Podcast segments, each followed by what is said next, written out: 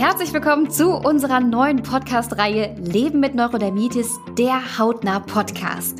In der heutigen Folge, das Neurodermitis ABC, wird euch mein geschätzter Co-Moderator und Dermatologe Dr. Max Tischler mehr über die Hintergründe der chronischen Erkrankung erzählen. Wie und warum entsteht Neurodermitis?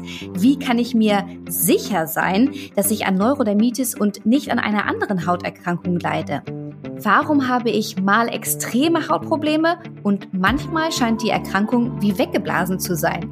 Wir möchten diese und weitere Fragen heute mit euch besprechen. Und dazu bin ich natürlich wahnsinnig froh, dass du, lieber Max, uns auf dieser spannenden Reise begleitest. Als Dermatologe bringst du auf jeden Fall das nötige Fachwissen für diese doch, ja, sagen wir mal, sehr komplexe chronische Erkrankung mit. Max, stell dich doch mal kurz für uns vor, bitte.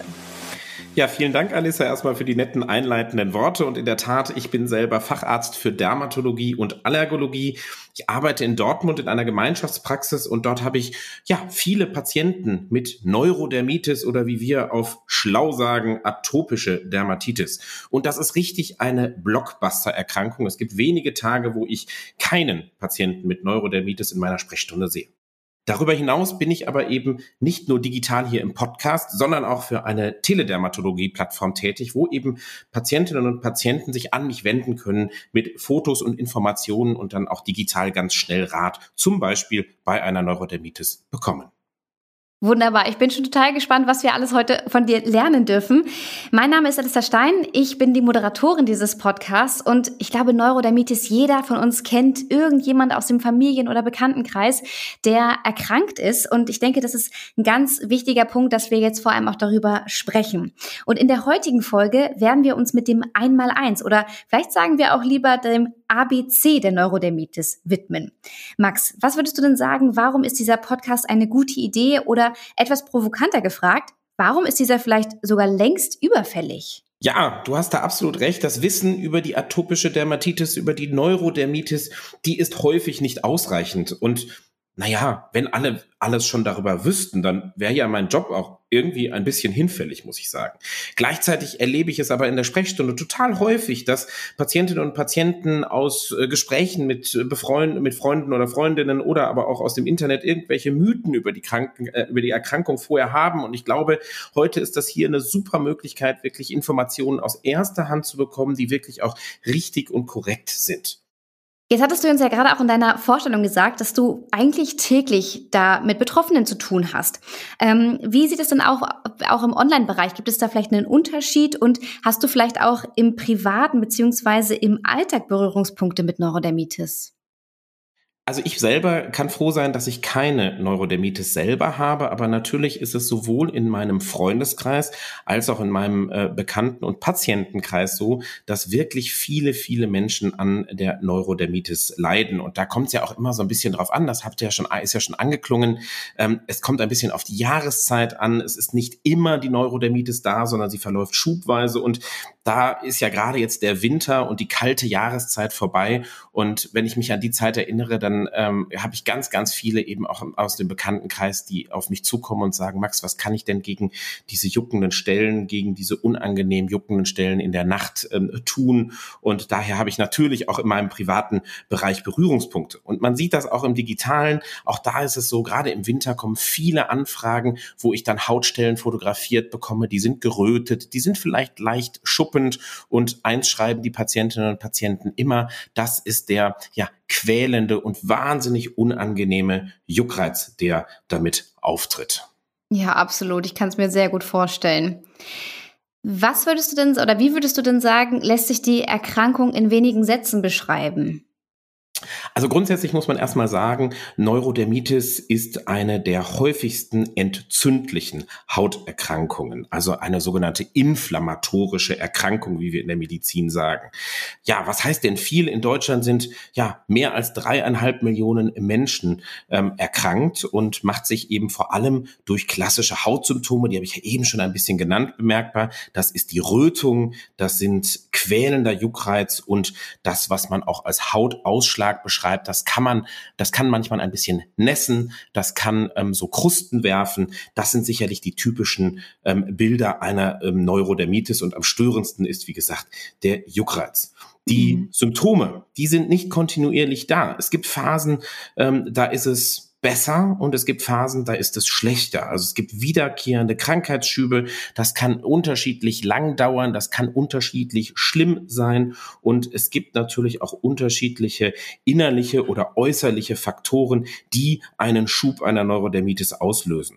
Und auch wenn zeitweise äußerlich keine Symptome sichtbar sind, die Erkrankung, die schlummert weiterhin unter der Haut. Was ich vorhin ganz spannend fand, was du gesagt hattest, dass es auch vor allem in der Nacht beziehungsweise am Abend auftritt. Ist das tatsächlich so? Ja, das passiert sehr, sehr häufig, insbesondere dann, wenn man auch gerne unter die Bettdecke geht. Es wird alles ein bisschen wärmer. Vielleicht die Leute, die abends nochmal duschen gehen, da wird es dann nochmal schlimmer. Und dann ist der Juckreiz meist, ähm, ja, weniger tolerabel. Bedeutet natürlich auch, wenn man zur Ruhe kommt in der Nacht beim Einschlafen, man konzentriert sich gerne auf sich selber und seinen Körper, dann fällt der Juckreiz natürlich besonders auf. Mhm. Was verursacht denn eine Neurodermitis? Ja, leider muss ich sagen, die ganz genauen Ursachen sind noch nicht vollständig geklärt und das ist ja auch irgendwie in der Dermatologie ganz spannend. Wir wissen noch nicht über jede Erkrankung alles und so ist das eben auch bei der Neurodermitis. Man weiß aber in der letzten Zeit viel, viel mehr als früher noch und ähm, man muss sagen, es ist nicht einfach nur eine Hauterkrankung, ähm, die mit, an, an einem Faktor hängt, sondern ähm, ja, ganz viele verschiedene Faktoren tragen zu der Krankheit und zum Auslösen der Schübe oder eines Schubes bei. Ich würde euch mal vier Komponenten oder dir mal vier Komponenten nennen, die dazu beitragen, dass ein Schub eher auftritt.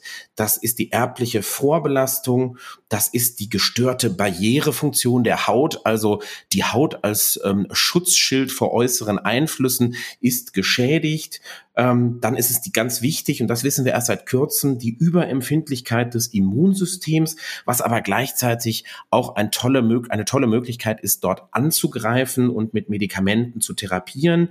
Und es sind natürlich auch unterschiedliche Umwelteinflüsse, sei es in Richtung Allergien, sei es in Richtung Feinstaub, Schadstoffe, ähnliches, durchaus als Auslöser für eine, einen Schub einer Neurodermitis zu nennen. Also schon wirklich eine Menge, was sich daraus äh, auswirkt. Vielen Dank für diese Zusammenfassung.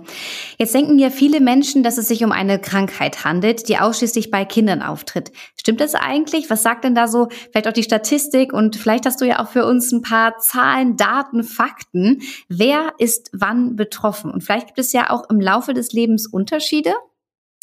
Die gibt es auf jeden Fall. Klassischerweise sind häufig Babys und Kleinkinder betroffen. Da ungefähr 25 Prozent der Babys und Kleinkinder neigen an unter einer Neurodermitis. Und das ist natürlich immer ganz, ganz schlimm für die Eltern, die zu mir mit ihren kleinen Kindern in die Sprechstunde kommen. Und naja, zum Glück kann ich ein paar davon auch ein bisschen beruhigen, dass man erstmal abwarten muss, denn es kann durchaus sein, dass sich im Leben ähm, eben die Neurodermitis verändert oder auch, ich sag mal, in Anführungszeichen ausheilt, denn es sind deutlich weniger Jugendliche und nur noch vielleicht jeder 25. Erwachsene in Deutschland betroffen.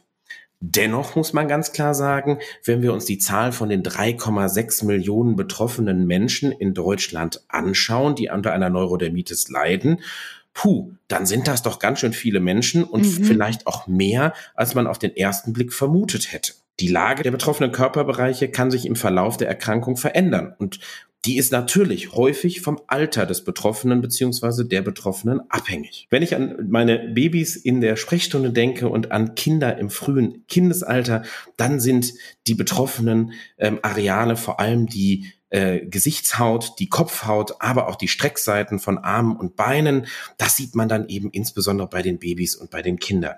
Bei Jugendlichen und Erwachsenen, also die dann schon etwas älter sind, da treten die Ekzeme dann eher am Hals, an den Augenlidern, an den Ellenbogen, Kniekehlen und an den Füßen sowie an den Händen auf. Also durchaus andere Areale als eben bei den ganz kleinen Babys und Kleinkindern betroffen sind. Und das kennen vielleicht viele auch von euch hier, die den Podcast hören, wo diese Ekzeme dann im etwas älteren Alter auftreten. Aber ich muss ja sagen, jedes vierte Kind das ist ja wirklich eine wahnsinnig hohe Zahl. Und gerade auch wenn es dann im, im Gesichtsbereich auftritt, wo man dann wahrscheinlich als Elternteil auch häufig darauf angesprochen wird. Gut, dass wir dieses Thema behandeln. Ich habe ja schon öfter gehört, beziehungsweise das hattest du auch vorhin sogar gesagt, ähm, dass das Thema, dass die Neurodermitis auch vererbbar ist. Stimmt das? Und wenn ja, in welcher Form genau? Genau. Das ist auf jeden Fall so und es gibt ein erhöhtes Risiko und das kann man leider auch nicht wegreden. Wenn Neurodermitis in der Familie vorkommt, dann gibt es eine erhöhte Wahrscheinlichkeit, dass die Kinder von Neurodermitis Eltern ein erhöhtes Erkrankungsrisiko für die Neurodermitis haben. Und dieses Erkrankungsrisiko ist gar nicht so gering. Wenn nur ein Elternteil an Neurodermitis leidet, so besteht das Erkrankungsrisiko für die Kinder schon bei 20 bis 40 Prozent.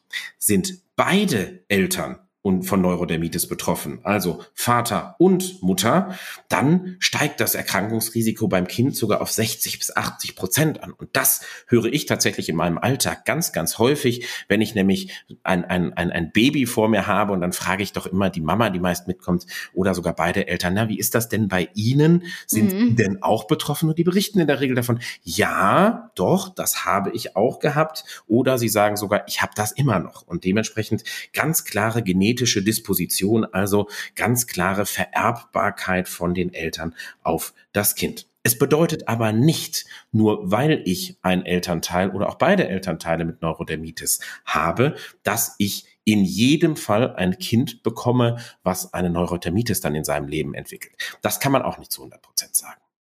Okay, jetzt haben wir ja ganz viel darüber gesprochen. Was sind so typische Symptome? Wie kann ich es auch überhaupt bekommen?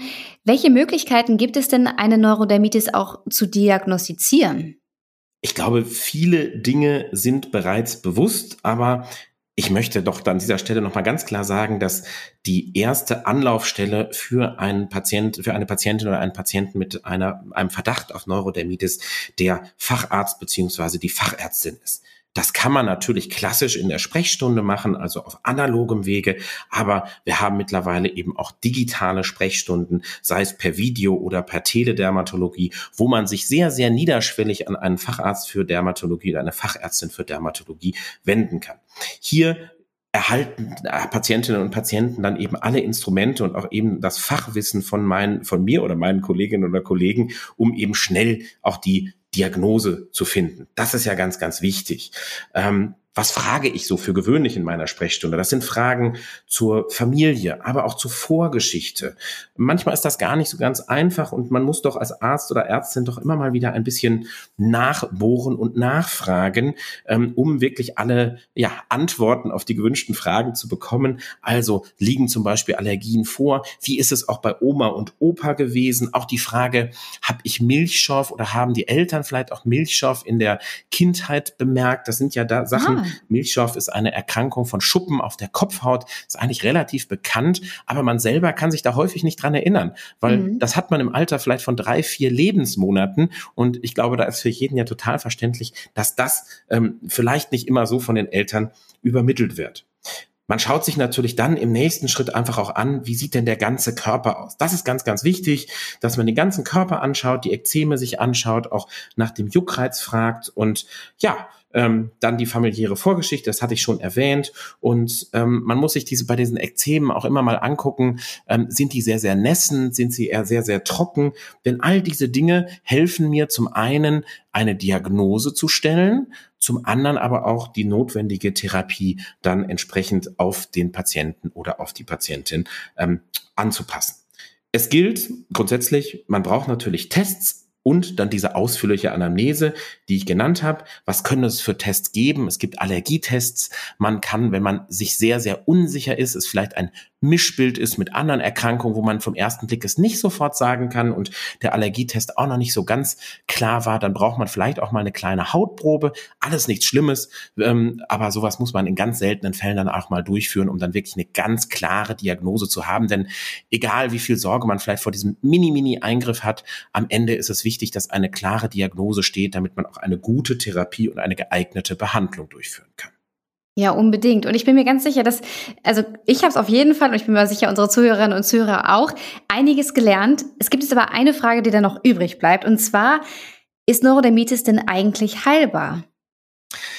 Ja, liebe Alissa, da habe ich leider jetzt keine richtig guten Nachrichten. Die oh. Neurodermitis selber ist derzeit noch nicht heilbar.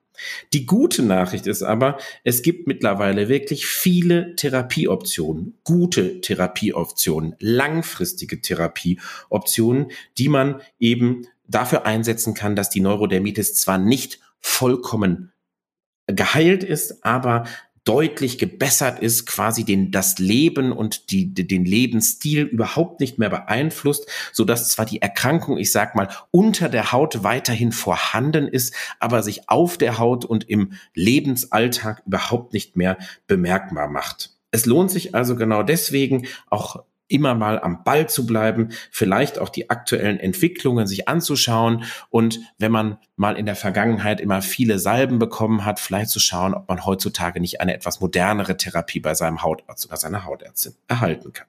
Also Max, ich danke dir jetzt schon mal ganz herzlich für diesen tollen ersten Einblick zu unserem Thema Neurodermitis. Ich muss sagen, ich hätte eigentlich noch wahnsinnig viele weitere Fragen, aber die Zeit fliegt. Der Podcast ist äh, für diese Folge dem Ende nah. Ähm, ich möchte mich aber bedanken für die vielen Infos, für das spannende und unterhaltsame Gespräch. Und ja, was möchte man mehr? Ich freue mich sehr, dass du dabei warst, lieber Max, und freue mich natürlich auch, dass wir weitere spannende Folgen vor uns haben. Und da ist es nicht weniger spannend, denn Max und ich werden Laura treffen treffen. Und Laura ist seit ihrer Geburt von Neurodermitis erkrankt und hat dementsprechend leider einige Höhen und aber auch Tiefen mit der Erkrankung im Alltag durchlebt. Wie sie es dennoch schaffte, eine positive Lebenseinstellung zu behalten, das erfahrt ihr beim nächsten Mal. Und die Folge ist auf allen gängigen Audioportalen auch auffindbar. Diese Folge wurde präsentiert von Sanofi und wenn ihr euch weiter über Neurodermitis informieren möchtet und mit anderen Betroffenen austauschen wollt, dann schaut gerne mal auf unserer Webseite leben-mit-neurodermitis.info und unserem Instagram-Kanal leben mit neurodermitis.info vorbei. Wir freuen uns auf euch, danken euch ganz herzlich fürs Zuhören und freuen uns, wenn ihr auch beim nächsten Mal wieder mit dabei seid. Macht's gut!